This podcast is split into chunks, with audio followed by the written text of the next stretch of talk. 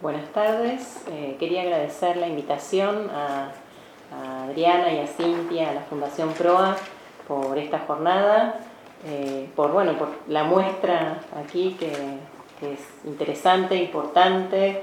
Tenemos visiones encontradas de gusto y también de crítica y la idea es poder, eh, bueno, la convocatoria fue abiertamente a poder conversar, pensar, trabajar sobre relaciones entre fotografía, historia, las ciencias sociales y en relación a la muestra. Y quería hacer una primer, un primer comentario sobre, bueno, específicamente la idea de esta, de esta, mesa tiene que ver con la fotografía como fuente para la historia. Eh, yo soy historiadora a secas, como lo solemos decir, eh, en relación a los historiadores del arte. Eh, y la verdad que para mí yo empecé a trabajar eh, con, bueno, en el AGN, justamente mi primer, hice la carrera de historia en la Universidad de Buenos Aires y cuando terminé en el año 98 hice mi primer acercamiento al AGN y ahí empecé a trabajar con fotografías. Ya había trabajado con cine y con, con otros materiales visuales. Y, y la verdad es que para mí la idea de la de la fotografía como fuente para la historia fue muy importante en ese momento eh, y yo creo que cambió bastante las posibilidades de que los historiadores se acercaran a la fotografía. Siempre cuento que mientras estudiaba con, gente de la, de la, cátedra de Tandeter, justamente que acá fue mencionado, que Tandeter era un corazón abierto y estaba súper interesado por posibilidades novedosas, pero el equipo, parte del equipo de no tanto, y me dijeron, yo conté que me interesaban las imágenes y me dijeron, qué falta de pasión por la historia. y para mí fue como una daga así que me clavaban. y después me sigo pasando la vida para demostrar que no, que mi pasión es por las imágenes y por la historia también. Eh, pero, o sea, la verdad es que eso fue algo excepcional y creo que era como, como lo último de de una perspectiva que parte de los historiadores, las fuentes solo podían ser los textos escritos y que eso ya a fines, o sea, en los 90 ya eh, fue muy distinto y la verdad que los historiadores se abrieron a las imágenes y, a otra multiplicidad de fuentes, ¿no? O sea, en relación con la antropología también, o sea, hoy en día para un historiador, eh, desde los objetos, las imágenes, no sé, con un colega siempre hablamos de la comida, por ejemplo, de frutas, verduras. Eh, los documentos para la historia son múltiples abiertos y tenemos que tener una perspectiva crítica al respecto.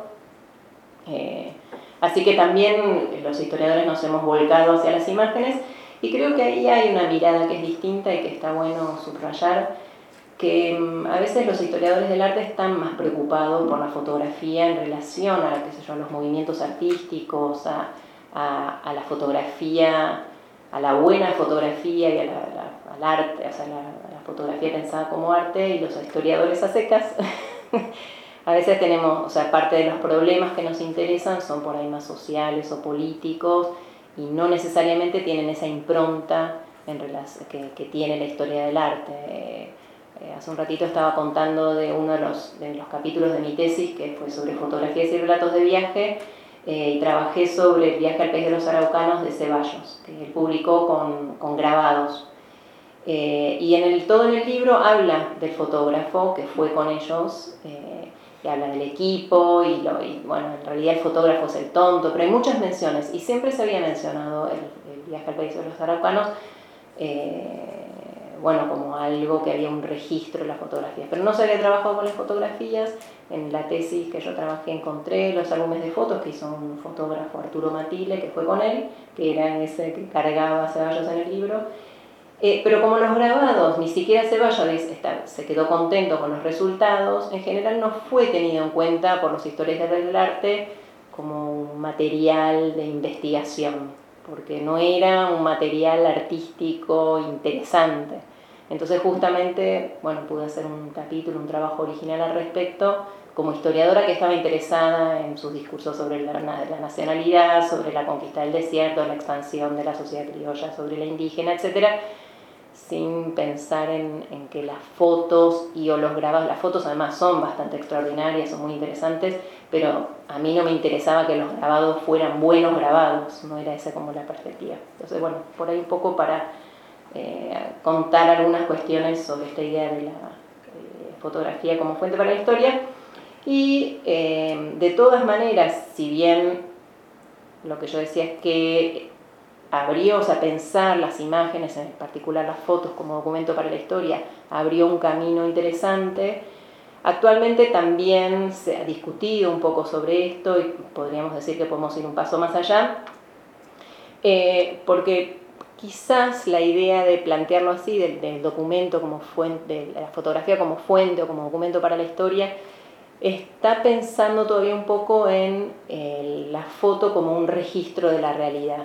¿no? Como esa, como que por más que hay una construcción, sigue siendo algo objetivo, una realidad que está por ahí.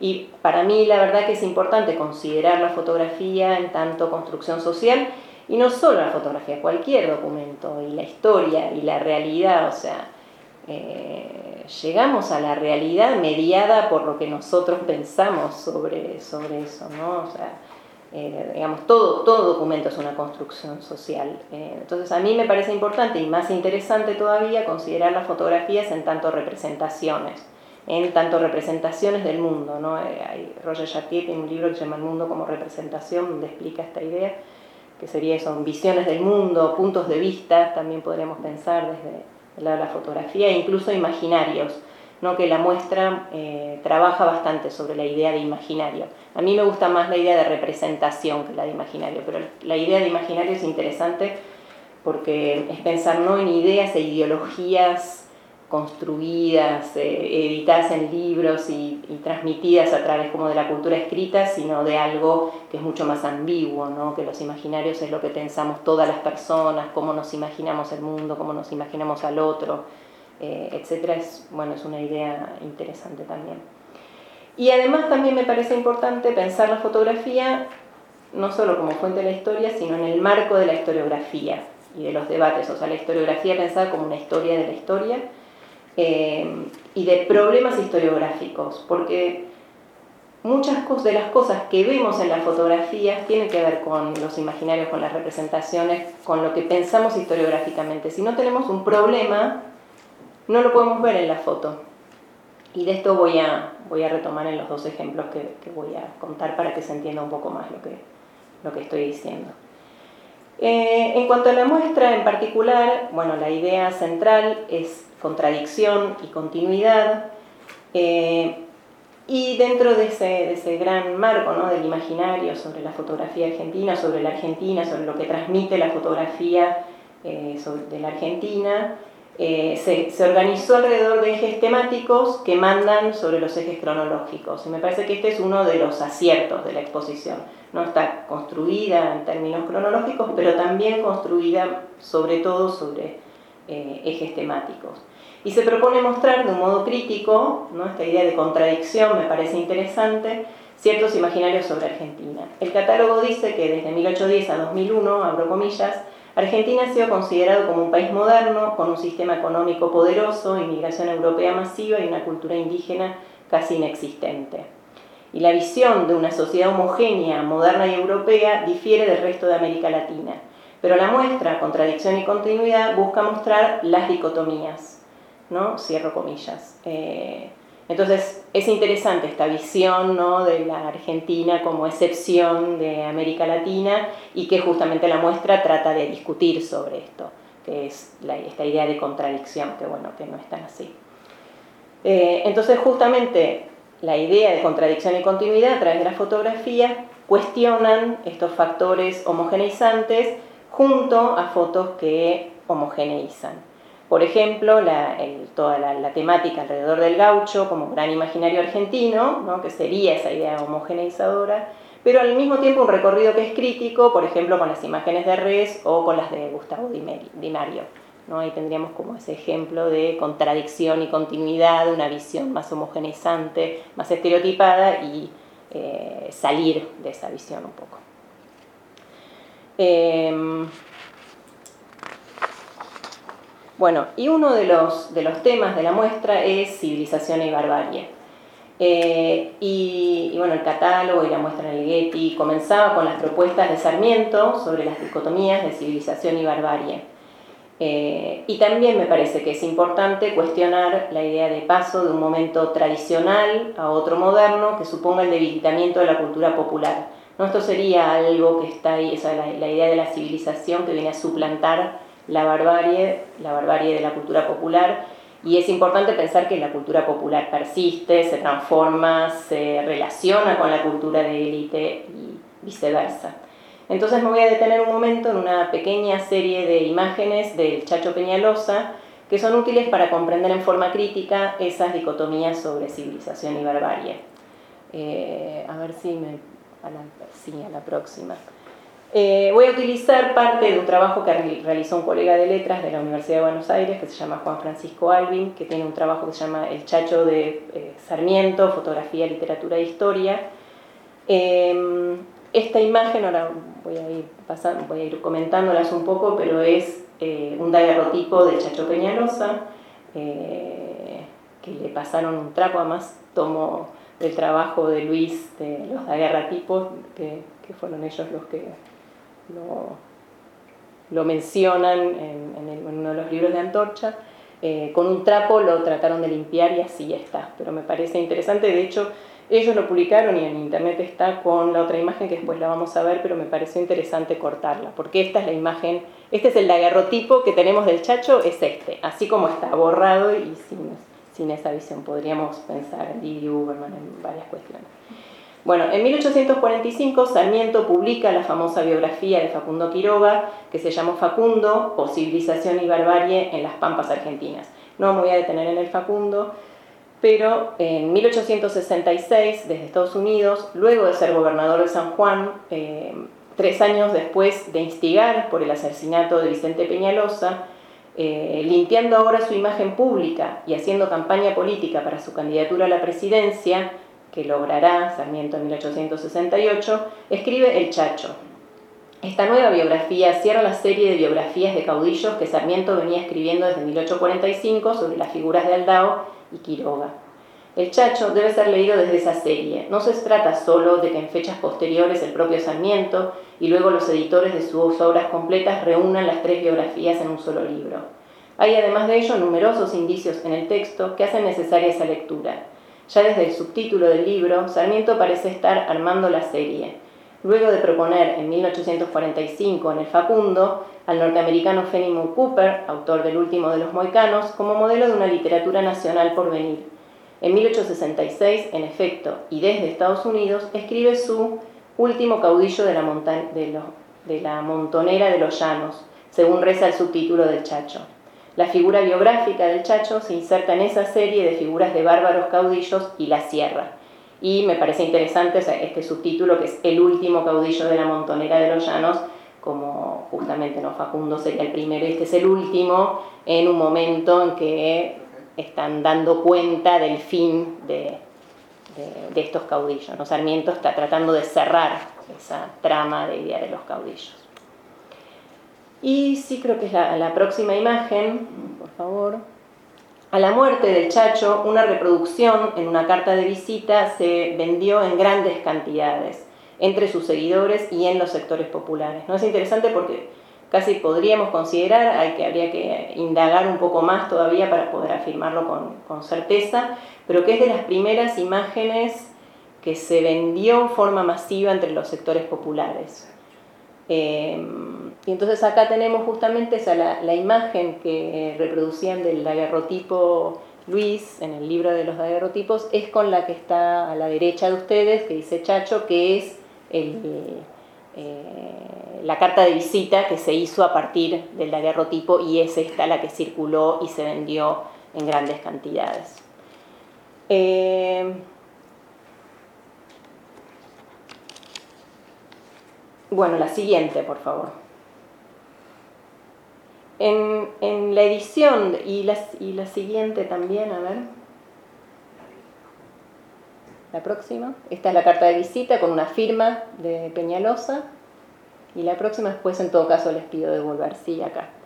En la edición de 1868, publicada en Estados Unidos, en que se reúnen las biografías de Aldao, Facundo y Peñalosa, el texto del Chacho viene precedido de un dibujo a lápiz sobre la figura de Peñalosa, que muy probablemente haya sido confeccionado a partir del famoso daguerrotipo de Peñalosa, o lo que es más probable, de una reproducción de la carta de visita que se vendió, según se nos informa, en los años del daguerrotipo, masivamente a la muerte del caudillo en 1863. Entonces me parece interesante, bueno, Alvin habla justamente en realidad de la apropiación de, que hizo Sarmiento, de las imágenes, de los daguerrotipos. Eh, hay otros trabajos, algo creo que voy a mencionar de Ariel de la Fuente, también sobre eh, la apropiación de Sarmiento de la historia oral. Eh, también, o sea, Sarmiento en, su propia construcción tomaba de pinturas, de fotografías, de daguerrotipos, de literatura, de cultura oral eh, era un gran apropiador de, los materiales de, la cultura que estaban en ese momento. Eh, y, eso es interesante, pero también me, interesaba destacar algunas diferencias. ¿no? Puse la, imagen de la carta de visita y el dibujo.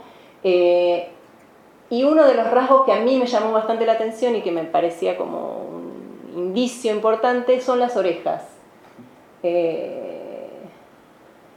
En el dibujo claramente, o sea, las, orejas están muy fuertemente delineadas y muestran eh, un énfasis que, está indicando ideas predominantes de la época y que tiene Sarmiento sobre el despotismo. O sea, esta imagen del chacho está aludiendo a, ese poder despótico de los caudillos y esto se muestra en forma importante a través de, de las de las orejas. O sea, si vemos la, fotografía, la carta de visita, no es tan tan claro. Podríamos intuir que hay unas orejas grandes, pero claramente en el dibujo está subrayada esta idea de las orejas. Entonces,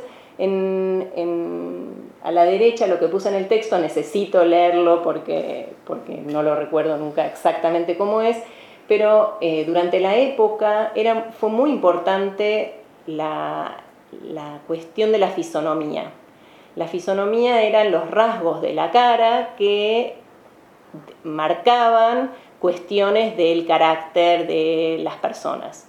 Y hubo un, autor, Johann Caspar Lavater, que nació en Zurich eh, y escribió un libro que se llamaba El fisónomo portátil o el arte de conocer a los hombres por medio del rostro, que tuvo muchísimas ediciones, o sea, esto es algo que ya viene anterior al siglo XVIII, Aquí yo tomé, busqué de la edición de 1838. Entonces dice las siguientes cosas, por ejemplo, frente redonda y prominente, espíritu débil. Frente estrecha, espíritu indócil. Y seleccioné cosas que claramente nos pueden como dar pistas de lectura para esta imagen. La nariz aguileña, carácter imperioso, pasiones vehementes. La nariz puntiaguda, hombre colérico, Contraste chocante entre el color del cabello y el de las cejas debe inspirar desconfianza, ¿no? Claramente. Eh, cuello corto, colérico, ¿no? O sea, ni, cuello tiene. No juzgar por una... Bueno, esto era lo que decía eh, Lavater, que era no juzgar por una facción aislada, ¿no? O sea, estas eran todas las como las claves de lectura, pero no había que pensarlas en forma aislada, sino articuladas entre sí y es lo que llegaban a dar justamente el carácter de una persona. Eh, hombre colérico, y entonces dice, cejas espesas, punta de la nariz aguda, ojos verdes y vivos, párpados encarnados, globo del ojo a flor de cabeza. Eh, ¿qué dice? Párpado superior retirado hacia arriba, casi desapareciendo. Anchas narices, señal de fuerte respiración. Frente con irregularidades, vasos sanguíneos, cuello corto, es lo que más denota hombre colérico. ¿No? De alguna manera es recuperar eh, ciertos códigos de la época que daban eh, pie a la lectura sobre la imagen, que hoy en día quizás esas cosas las perdemos un poco, sigue siendo, sigue, no desapareció por completo la fisonomía, sigue siendo eh, un rasgo que consideramos, pero eh, bueno, se ha perdido la, fuerza que tenía en otro momento.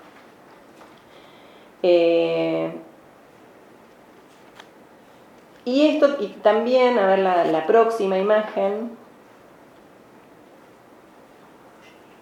Bueno, esta es otra, otra edición de 1889.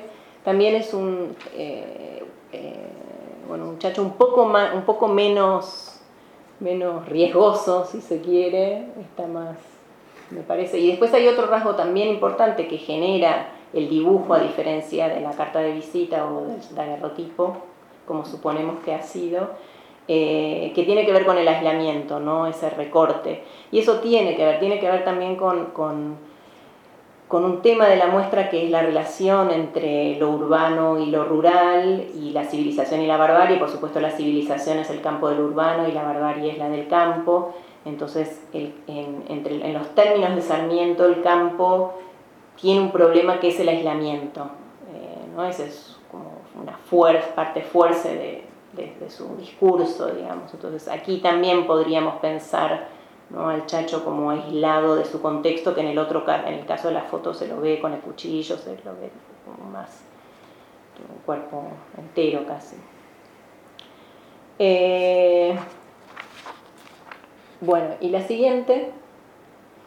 Y acá también esto es, trabajo que ha hecho Roberto Amigo, que es eh, entender las imágenes en pintura, eh, sobre el orientalismo, sobre trabajos de un, eh, pintor que fue Montboisin, eh, y em, en el caso de esta pintura, que es el Alibajá de Montboisin, cuya mirada Sarmiento compara con la de Facundo en el quinto capítulo de su biografía, representaba su contemporáneo Alipaya de Tepelén en Albania, que era un territorio europeo del Imperio Otomano, entre 1787 y 1820. En 1820, Ali encarga el asesinato de un adversario político de Constantinopla en 1822. Ali Pasha fue asesinado por agentes otomanos infiltrados que enviaron su cabeza al sultán. Y la historia de la caída de Ali Pasha fue escrita dentro de la ficción del Conde de Montecristo de Alexander Dumas padre. Entonces, bueno, eh, Roberto Amigo justamente trabaja sobre la similitud entre Ali Bajá y el Facundo, eh, una relación profunda, conceptual, sostenida en la universalidad del despotismo como un estadio que debe ser superado por la fuerza modernizadora de las ciudades. No, justamente es una semejanza entre estos caudillos despóticos y los, los bueno, despotismo, las ideas orientalistas del despotismo árabe. Entonces también me parece que hay un registro entre las imágenes del Chacho y estas de Montbazán que Sarmiento conocía perfectamente. Em, bueno, y la, este, este, era un conjunto, una pequeña serie que quería como mostrar un poco para pensar en términos más complejos sobre la construcción de esta idea de civilización y barbarie. Y, la segunda tiene que ver un poco con lo que yo decía antes, de que, si no tenemos un problema no lo podemos ver en la imagen, y tiene que ver justamente con la idea de gauchos e indígenas, eh, y me parece que está interesantemente planteado, ya había mencionado esta, idea de contradicción y de transformación del imaginario sobre el gaucho, pero no aparece tanto, aunque hay una imagen muy linda, la idea del negro. Y esto Ezequiel Adamos que está trabajando bastante sobre la idea de raza en el marco de la conformación del criollismo a fines del siglo XIX, principios del XX, y que la idea del criollismo justamente aglutinó una diversidad de actores sociales que por supuesto tenía que ver con eh, los inmigrantes europeos que llegaban, los italianos, los españoles, etc., pero también eh, a los sectores criollos, a los indígenas y a los negros también. Entonces él busca en imágenes rostros negros y ha encontrado gauchos negros, gauchos indios, indios negros. Eh, entonces las siguientes imágenes, seleccioné unas tres imágenes que están en Trapalanda, en la Biblioteca Nacional, que son de un álbum de 1876 de Benítez y Pajés, que vemos acá un niño negro gaucho, un pequeño gaucho negro, la siguiente.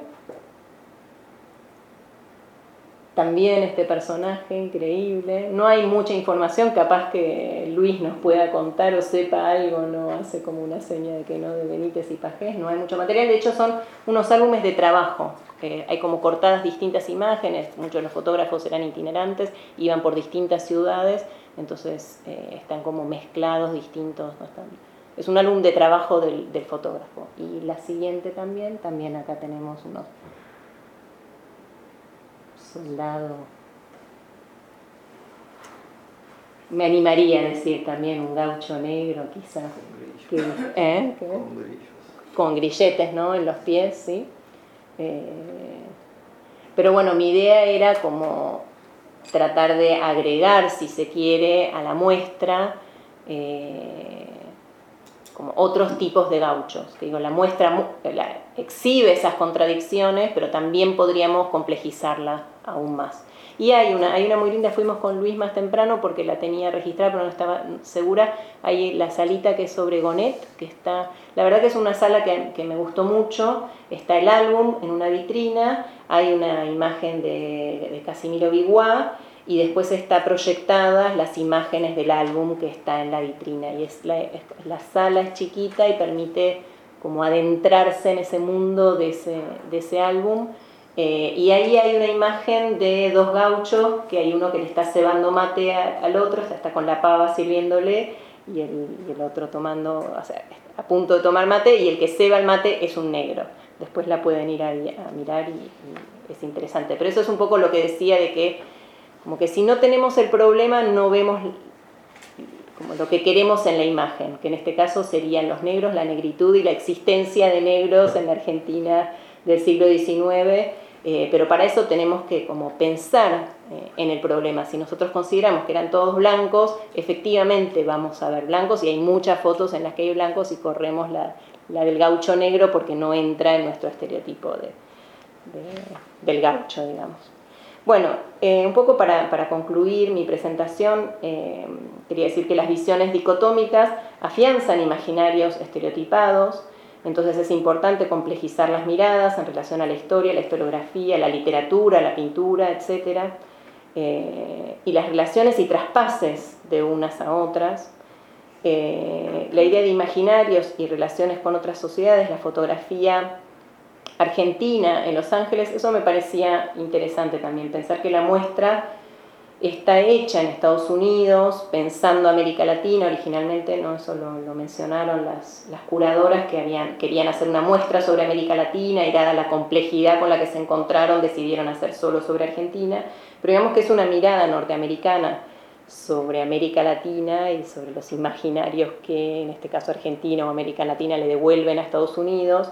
Después la muestra viene hacia nosotros y nosotros también dialogamos con eso, porque también nos construimos, o sea, el imaginario sobre el gaucho nos, convoca, nos parece, nos resulta familiar, nos resulta parte de nuestra cotidianidad, o no sé si cotidianidad, pero de la construcción de nuestra nación, etc. Entonces hay un diálogo entre lo que ven los otros y los que vemos y lo que ven los demás y cómo nos identificamos nosotros, pero bueno, también tratar de complejizar esa mirada me parece importante.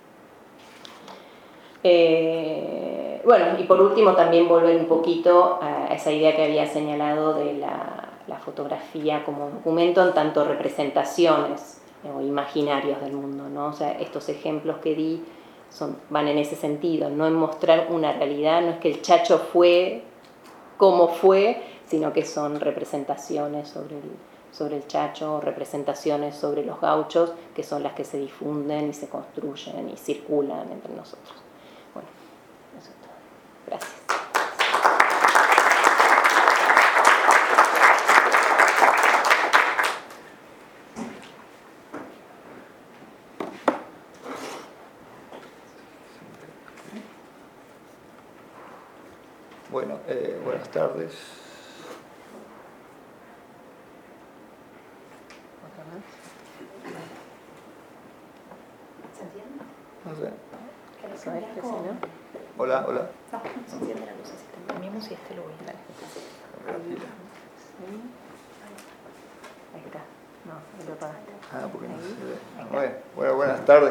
Agradecer la invitación a Adriana, Cintia, a Inés. Eh, para mí es un, es un placer participar en esta, esta mesa, en estas jornadas participar en la muestra misma, desde, de alguna manera, desde las conversaciones de hace un par de años atrás con las curadoras. Eh, fue al principio simplemente una instancia de transmisión de algunos conocimientos adquiridos a partir de la investigación personal al proyecto de la muestra, en principio, en aquellos diálogos, pero poco después se fue constituyendo como en, un, en la muestra como una especie de, de, desafío permanente de reflexión sobre esta articulación entre fotografía, sociedad, fotografía y Argentina, fotografía y nación. Eh, y lo que fue primero simplemente una colaboración se transformó al día de hoy en, una instancia para mí eh, más que placentera porque son las instancias que al investigador de ciencias sociales lo, provocan de alguna manera. Es decir, lo que nos hace pensar y repensar nuestras propias investigaciones y, seguir adelante con eso. Y de alguna manera esta mesa, con la mesa que nos precedió, eh, con Américo, con, con Luis, va prácticamente en ese, en ese sentido de apertura y de, y de, reflexión. Eh, yo provengo de la antropología, no de la historia en particular, pero debo reconocer que así como mucha gente se acerca generalmente a los antropólogos y nos dice, ay, siempre me hubiese gustado seguir una carrera así, siempre me hubiese gustado estudiar antropología, a mí generalmente no lo digo mucho, pero eh, frecuentemente digo, cuando me dicen, eh, soy historiador, eh, digo yo, a mí siempre me hubiera gustado seguir historia y con antropología he hecho lo que pude para vincularme de una u otra forma con el campo de, la historia y encontré, lo que no es fácil para, un antropólogo, y encontré en el campo de la imagen y el de la fotografía en particular un ámbito, un, espacio, una temática, eh, un campo eh, donde ensayar por lo menos esa articulación entre la antropología, la historia, eh, en, ese, en ese, campo particular. Em, es así que bueno, voy a hacer algunos comentarios em, desde esa articulación, desde un antropólogo que se pregunta por la historia a partir de la experiencia en el desarrollo de la, de la exposición. la fotografía como fuente, la fotografía como fuente. No vamos a, dejar pasar la metáfora. Eh, la, fotografía es una fuente, como la fuente de Narciso, donde la historia se refleja, donde la historia se representa, y buscamos ahí esos documentos, esa representación, esa marca del pasado en las imágenes, cómo el pasado queda impreso ahí. Eh, cómo la historia de alguna manera también se enamora de sí misma a partir de esas imágenes. Eh, pero también la, historia, la, fotografía como fuente, desde, el punto de vista de eh, una fuente generadora de imágenes, generadora de historia, ya no como reflejo, ya no como solo representación, sino también como productora de historicidad las imágenes tienen por ahí ese doble, ese doble, esa doble cara, son bifrontes. En la mayoría de los casos, tal vez eh, son impresiones de la historia, del paso de la historia. Pero en muchas ocasiones también se vuelven sujetos de la historia, constructoras de la historia, se vinculan. Yo diría, en algunos momentos es la historia que captura la fotografía y en otros momentos es la fotografía que captura a la historia. hay un problema con la antropología, también me gustaría un poco comentar, en términos de cuando los, antropólogos entramos a experimentar, hacer, haciéndonos los historiadores, nos damos un poco con las narices contra la pared reproduciendo tal vez un, problema que tuvieron los primeros antropólogos cuando trabajaron con sociedades primitivas, ágrafas, por lo general, sin escritura, sin documentos tradicionales como los conocemos nosotros, eh, y que cuando preguntaban por la historia de esas sociedades, la respuesta que obtenían no era historia, sino mito, historias fantásticas, eh, y, los y antropólogos del momento no sabían muy bien qué qué hacer con eso. Y de alguna manera los antropólogos actuales tenemos todavía ese, ese, ese shock traumático y seguimos viendo mitos donde hay historia también. Entonces, por las reflexiones que, o, este, o este doble,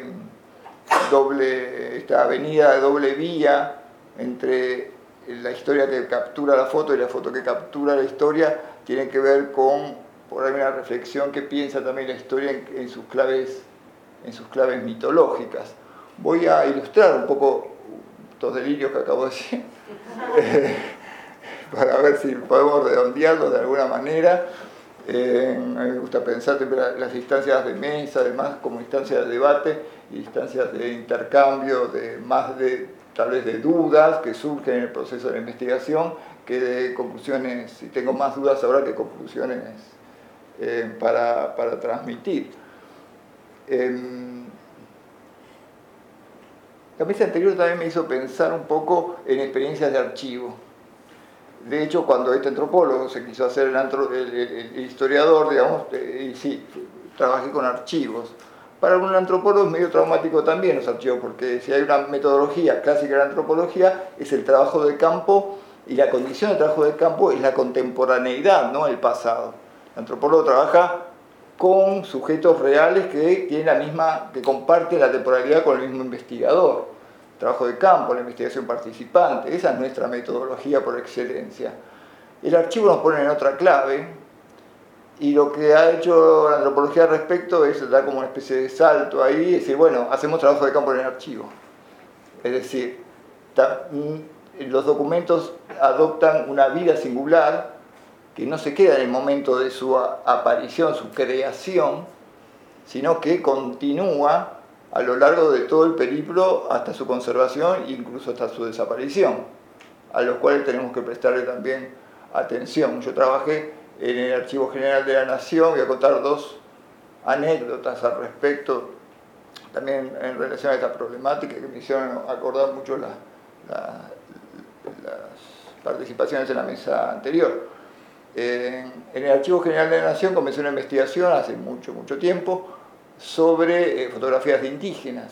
En la antropología y en, artículos académicos se insistía, se comenzaba a insistir con, una terminología que ahora es de uso común en la academia y fuera de la academia, que es un neologismo que es invisibilización.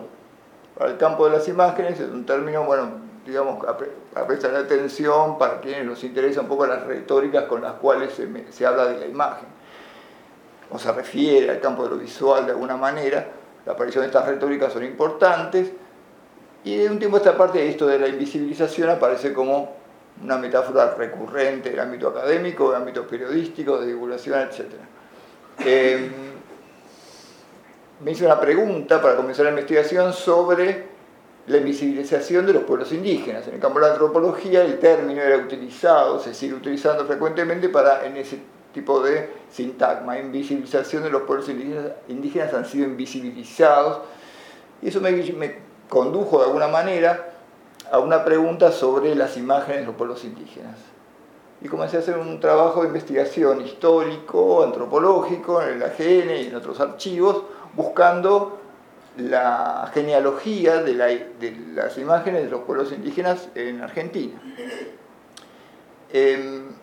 Em, poco tiempo, para ser breve, me di cuenta que el, el acervo de la GN al respecto no completaba un corpus en términos de lo que yo consideraba eh, necesario para llevar la investigación adelante. Lo que encontraba eran fotografías fragmentarias, en muchos casos ya publicadas, ya conocidas, no encontraba algo nuevo y, y lo más problemático era no encontraba la naturaleza de un corpus al cual yo pudiera investigar, interrogar y poder llevar adelante la investigación. Las fotografías algunas eran muy buenas, pero faltaban datos de quiénes estaban fotografiados allí, de quiénes habían sacado esa toma, del contexto de la toma. En algunos casos sí lo había, en muchos otros casos no lo había. Algunas fotografías eh, parecían ser, como seguramente lo fueron, parte de una serie. Esa serie no estaba, estaba un solo elemento de esa serie esa fragmentación me llevó a la desesperación y en poco tiempo casi abandoné el trabajo. Pensé que eso de la invisibilización porque tenía algún correlato con esta mecánica del archivo, que es también diferente, es decir, el archivo guarda, pero también guarda mal, o también eh, eh, pierde cosas, oculta cosas, es decir, el archivo no es, un ámbito eh, homogéneo al respecto.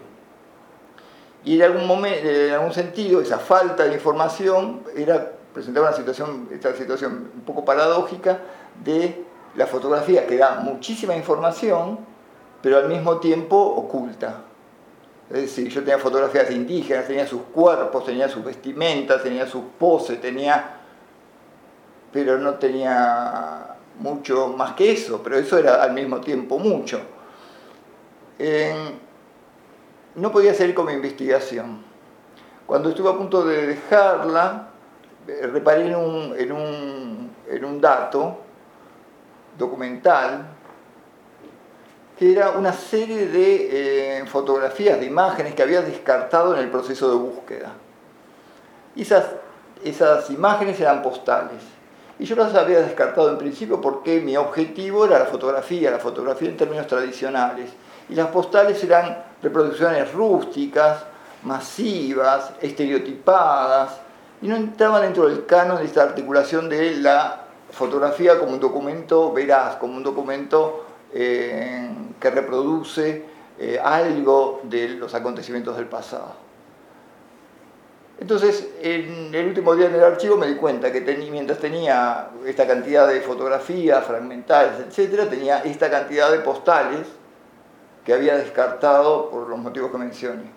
Entonces, en esa comparación me di cuenta que la investigación la tenía que ser acá y no acá más aún cuando esas imágenes de las postales eran en su mayoría tomadas de este otro corpus, fotografías del siglo XIX que eran reproducidas en forma de postal en, el siglo XX. Y así pude avanzar eh, y me dediqué precisamente a eh, investigar sobre el campo de, las, de la iconografía de los pueblos indígenas, después de gauchos también, etc., sobre la iconografía de la Argentina, en cierta manera, en clave de tarjeta postal, que fue un auge entre las primeras décadas del siglo como, como nunca se vio en términos de, de ese intercambio interpersonal de, de, imágenes fotográficas. Primera, primera anécdota. Segunda anécdota, más breve y más de carácter experimental, una segunda visita al Archivo General de la Nación, muchos años después de, esta primera experiencia de investigación, sobre otro proyecto que tenía que ver con la representación de los desaparecidos en Argentina en clave fotográfica. Hicimos una exploración con un grupo de investigación de la Facultad de Ciencias Sociales y elegimos uno de los ámbitos a indagar, eh, la AGN, precisamente la fototeca de la AGN. Incluso con ese nombre, Archivo General de la Nación. El mismo nombre puede leerse en términos también alegóricos, ¿no? como, como el archivo como una especie de metáfora de la memoria, de alguna manera, o institucional de la memoria. Y vamos incisivamente a preguntar en en los últimos eh, años de la década del 90, ¿qué pasaba si interrogamos a la, AGN, a la, clasificación, al tesauro, etcétera, de, AGN, eh, sobre ese término singular que produjo la lucha del movimiento de derechos humanos en Argentina, para mencionar esa figura tan traumática, tan particular, que hoy conocemos como desaparecido. Y obviamente el archivo no, no respondía. No respondía en un contexto muy particular, es decir, leyes de impunidad mediante, año 89, año 91, y no respondía porque todavía esa categoría no había ingresado a las formas clasificatorias de de, la organización de la fototeca. Em, descubrimos otra cosa en esa búsqueda, una colección singular en la que el archivo se fotografiaba a sí mismo, el AGN se fotografiaba a sí mismo. La serie era Archivo General de la Nación me pareció especialmente importante, sobre todo por la cantidad, había aproximadamente 300 o más fotografías, que recorrían la misma historia del archivo desde eh, fines del siglo XIX hasta la década del 60-70. ¿Qué hallamos ahí? Eh, ¿Por qué nos pareció interesante? Porque era una serie donde el archivo reflexionaba sobre sí mismo y que nos hacía pensar también en el archivo como un elemento a ser indagado en el propio proceso de investigación. Es decir, el archivo genera clasificación, el archivo genera sentido, no solamente guarda. Eh, y en ese orden descubrimos que muchas, en muchas de las fotografías de esa serie, que el archivo, en la cual el archivo se fotografía a sí mismo, muchas eran posadas. Es decir, había empleados del, archivo siempre colocando algún bibliorato o sacándolo o dándoselo a un, eh, a un investigador. Había mesas con investigadores.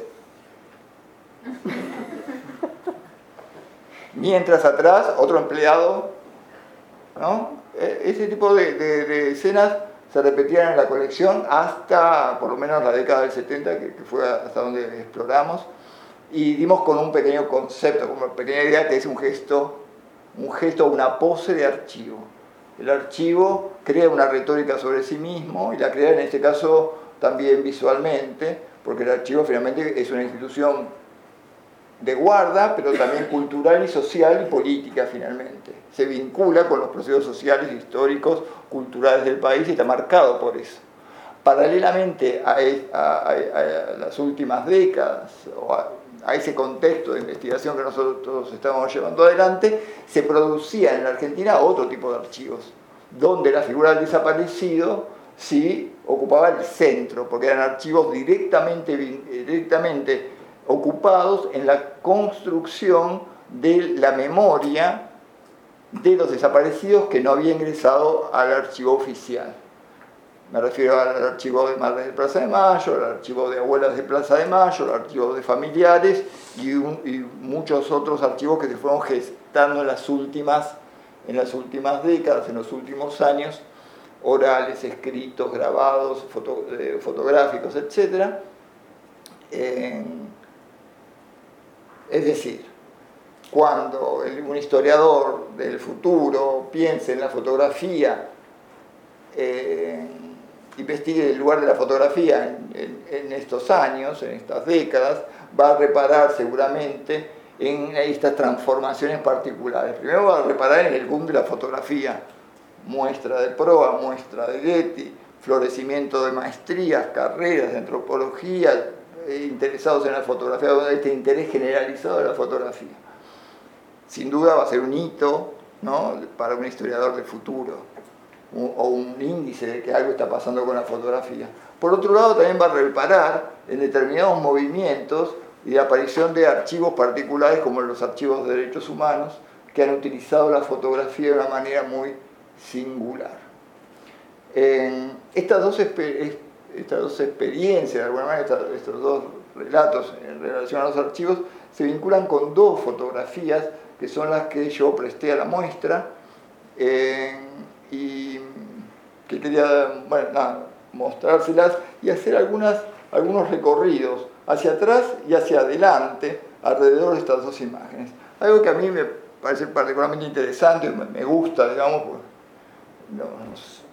eh, sí, eso me, da cierto placer, eh, que es que se, involucra, se involucra en esta selección de dos imágenes algo que tiene que ver con la racionalidad de la investigación, no el azar, pero al mismo tiempo también el azar. En, primer lugar, una postal que deviene de, la búsqueda de la investigación sobre postales que yo les, les acabo de comentar. Postal del centenario, que festeja el centenario, pero de alguna manera me parece especialmente interesante desde el punto de vista del problema de la historia como fuente o del problema de la articulación entre fotografía e historia, porque en muchos casos las fotografías registran momentos, escenas, etc. Pero en, algunos casos, y en esos casos me parece a mí particularmente interesantes, y lo vamos ilustrando con estas imágenes, es la fotografía tiene una preocupación, o ese tipo de iconografía tiene una especie de preocupación especial por la producción de temporalidad. Entonces ya no es simplemente una escena, es una escena que tiene como una, como una agencia particular aplicada a la producción de tiempo, de temporalidades. Las imágenes dedicadas a los aniversarios, por ejemplo, tienen precisamente ese tipo de función. Y cuando se festeja un centenario, un centenario patrio en este caso, no hay forma de mostrarlo claramente, no se puede fotografiar esto, algo así como fotografiar los 100 años de la Argentina. Es decir, infotografiable podemos decir, a no ser que entremos al estudio fotográfico. En el estudio fotográfico, ahí sí podemos recrear la alegoría, manipular los discursos y, los, los lenguajes para crear algo así como 100 años de la Argentina.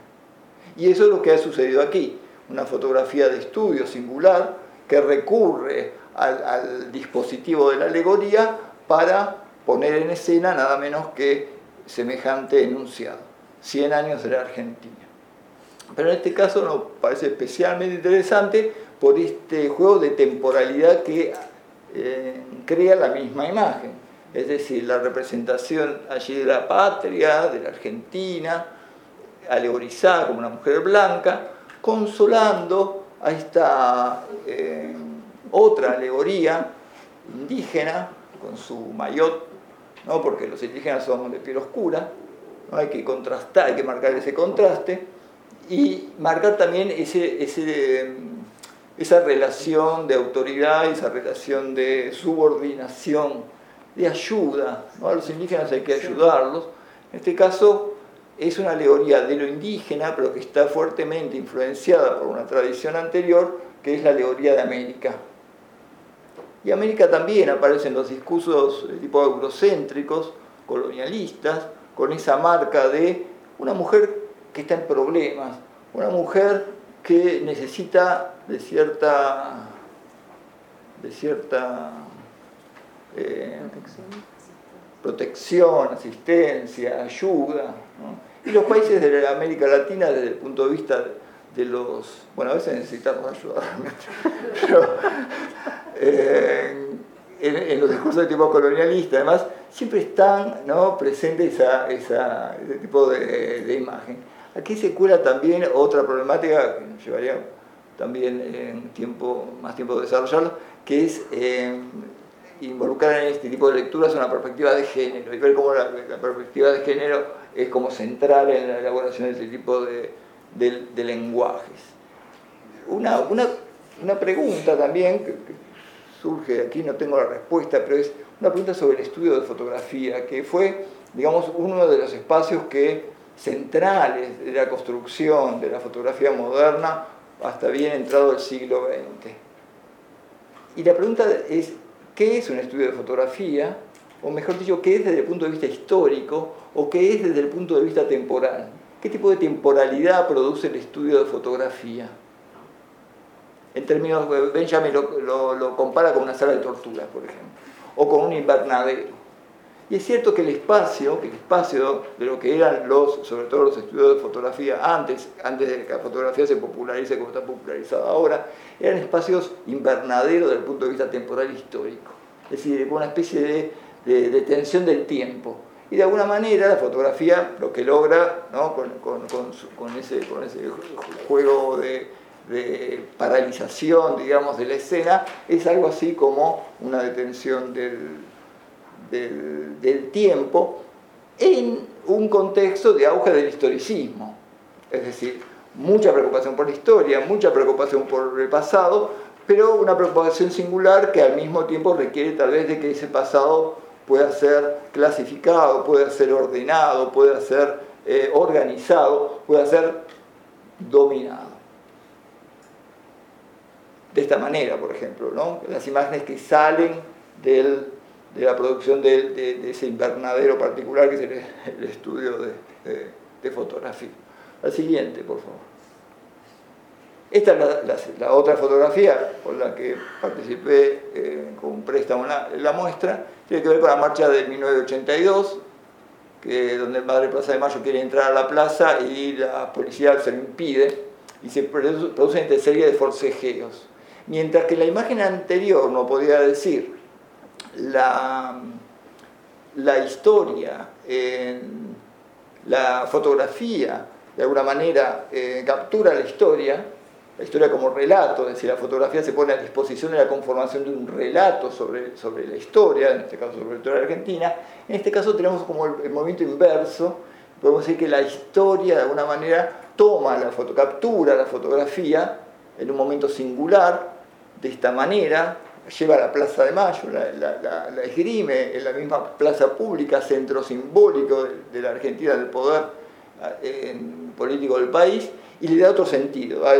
Todos sabemos el giro que se produce allí en, términos de la historia y también de los relatos sobre el pasado en la, Argentina.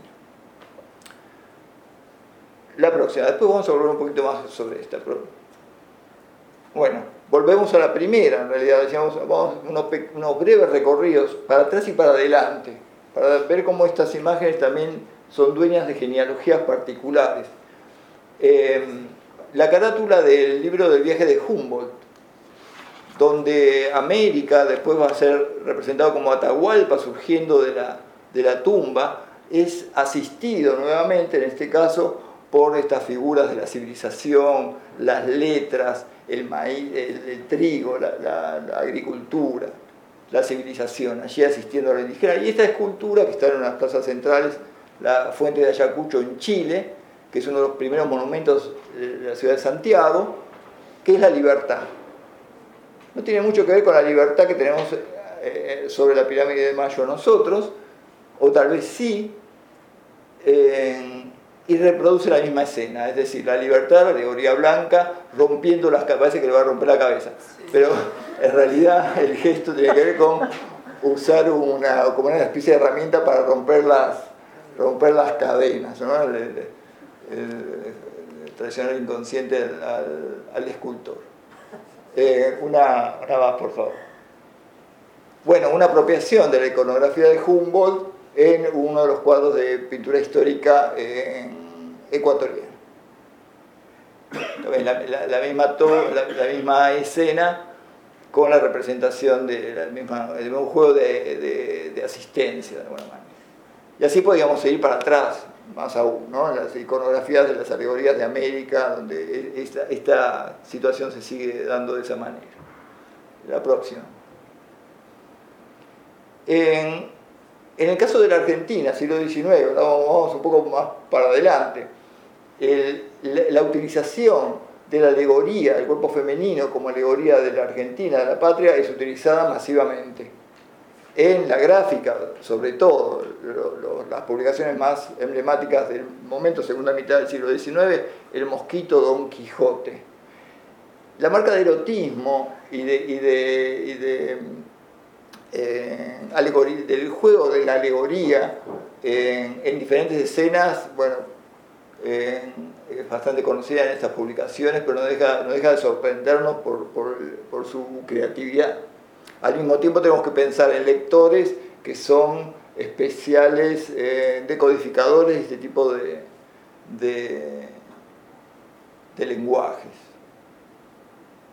La próxima.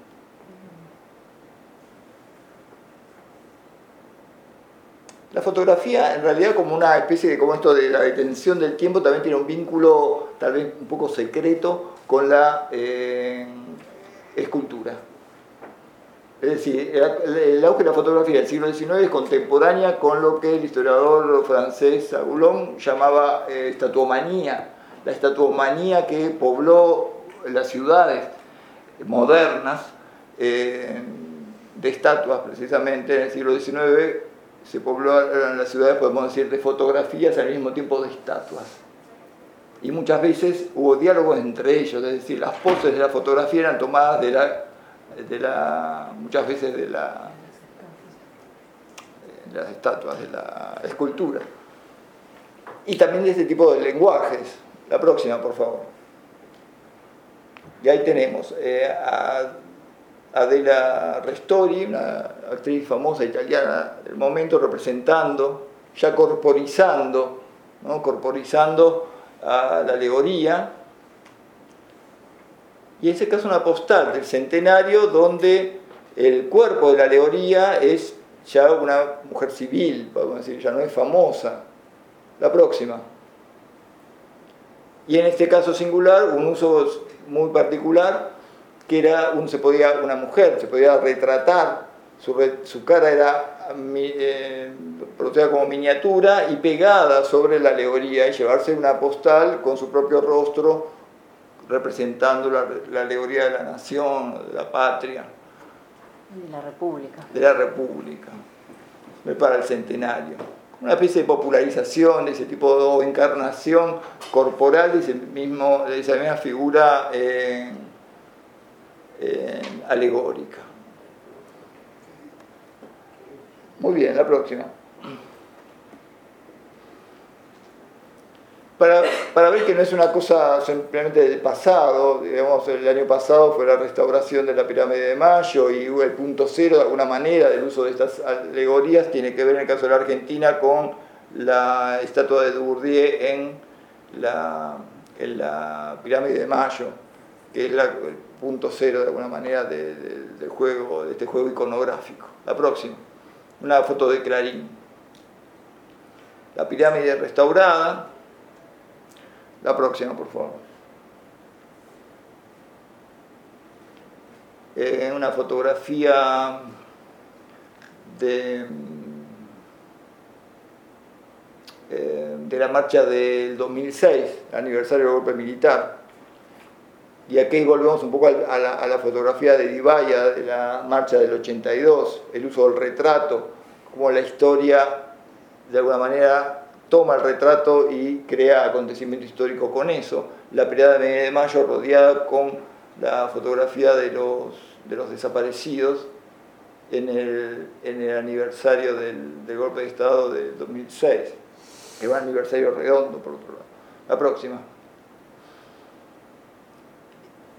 Y el ejercicio, este ejercicio particular de, de, de la fotografía de Julio Pantoja que eh, forma parte de la muestra, donde hay un juego particular en términos de ese diálogo que los fotógrafos y artistas entablan con lo que el movimiento de derechos humanos ha hecho con la fotografía en la plaza pública. Es decir, este gesto de llevar la, foto del desaparecido a la plaza pública es adoptado como producción en la obra, en la obra misma de, diferentes maneras. Julio Pantoja lo ha hecho de esta forma singular, tiene que ver con la ampliación de las fotografías de los carnet, del documento de identidad, de vuelta una fotografía de estudio que es, en este caso, reciclada particularmente. Se lo conoce en semiótica como metaimagen, es decir, una imagen de una imagen, es una fotografía de otra fotografía. Y hay una segunda pregunta, y con eso ya concluyo, eh, ¿qué es un retrato? Es decir, ¿qué es un retrato desde el punto de vista de la historia? ¿Qué es un retrato desde el punto de vista de la temporalidad? ¿Qué tiempo construye el retrato? El retrato en términos convencionales es el retrato de estudio, es decir, es el retrato que paraliza el tiempo. El retrato en términos de metaimagen involucra el retrato en un relato precisamente, de alguien que está contando una historia particular con la señalización de esa imagen. En este caso, el movimiento de derechos humanos y la obra de diferentes fotógrafos, de prensa y artistas, lo que hacen con el juego, eh, con la apelación a la metaimagen, es precisamente involucrar esos relatos en una nueva temporalidad, en un nuevo relato, en el relato de exigencia de memoria, verdad y justicia. La última. Un antecedente para atrás, ¿no? que es eh, una historia bíblica, una historia popular, digamos, no es de la Biblia oficial, sino de unas Biblias apócrifas, que habla de una mujer llamada Verónica que le seca el, rostro a Cristo y en el paño con que se lo seca queda grabada su imagen. Es la Verónica, es el vero ícono de donde proviene el, el nombre. El vero ícono es la imagen verdadera, es la imagen que no miente, es la imagen que representa sin mentir, es decir, es la imagen que se produce por ninguna mediación. Es la impresión, es la fotografía de alguna manera también desde el punto de vista de su eh, eh, indicialidad, aunque se use el término eh, iconicidad en, en, el nombre de Verónica. la última, por favor. La fotografía de Dean, una de las que más circuló en términos del caso Maldonado, que vuelve a ponernos de alguna manera en el ámbito de la opinión pública, en el ámbito del espacio público, en cierto estado de Verónica. Es decir, en un estado singular donde el retrato es, como la sábana, es como el, el vero ícono que transporta verdad, es decir, más bien transporta una exigencia en este caso, no solamente esto sucedió, sino esto sucedió y queremos una respuesta al, respecto. Eh, bueno, muchas gracias.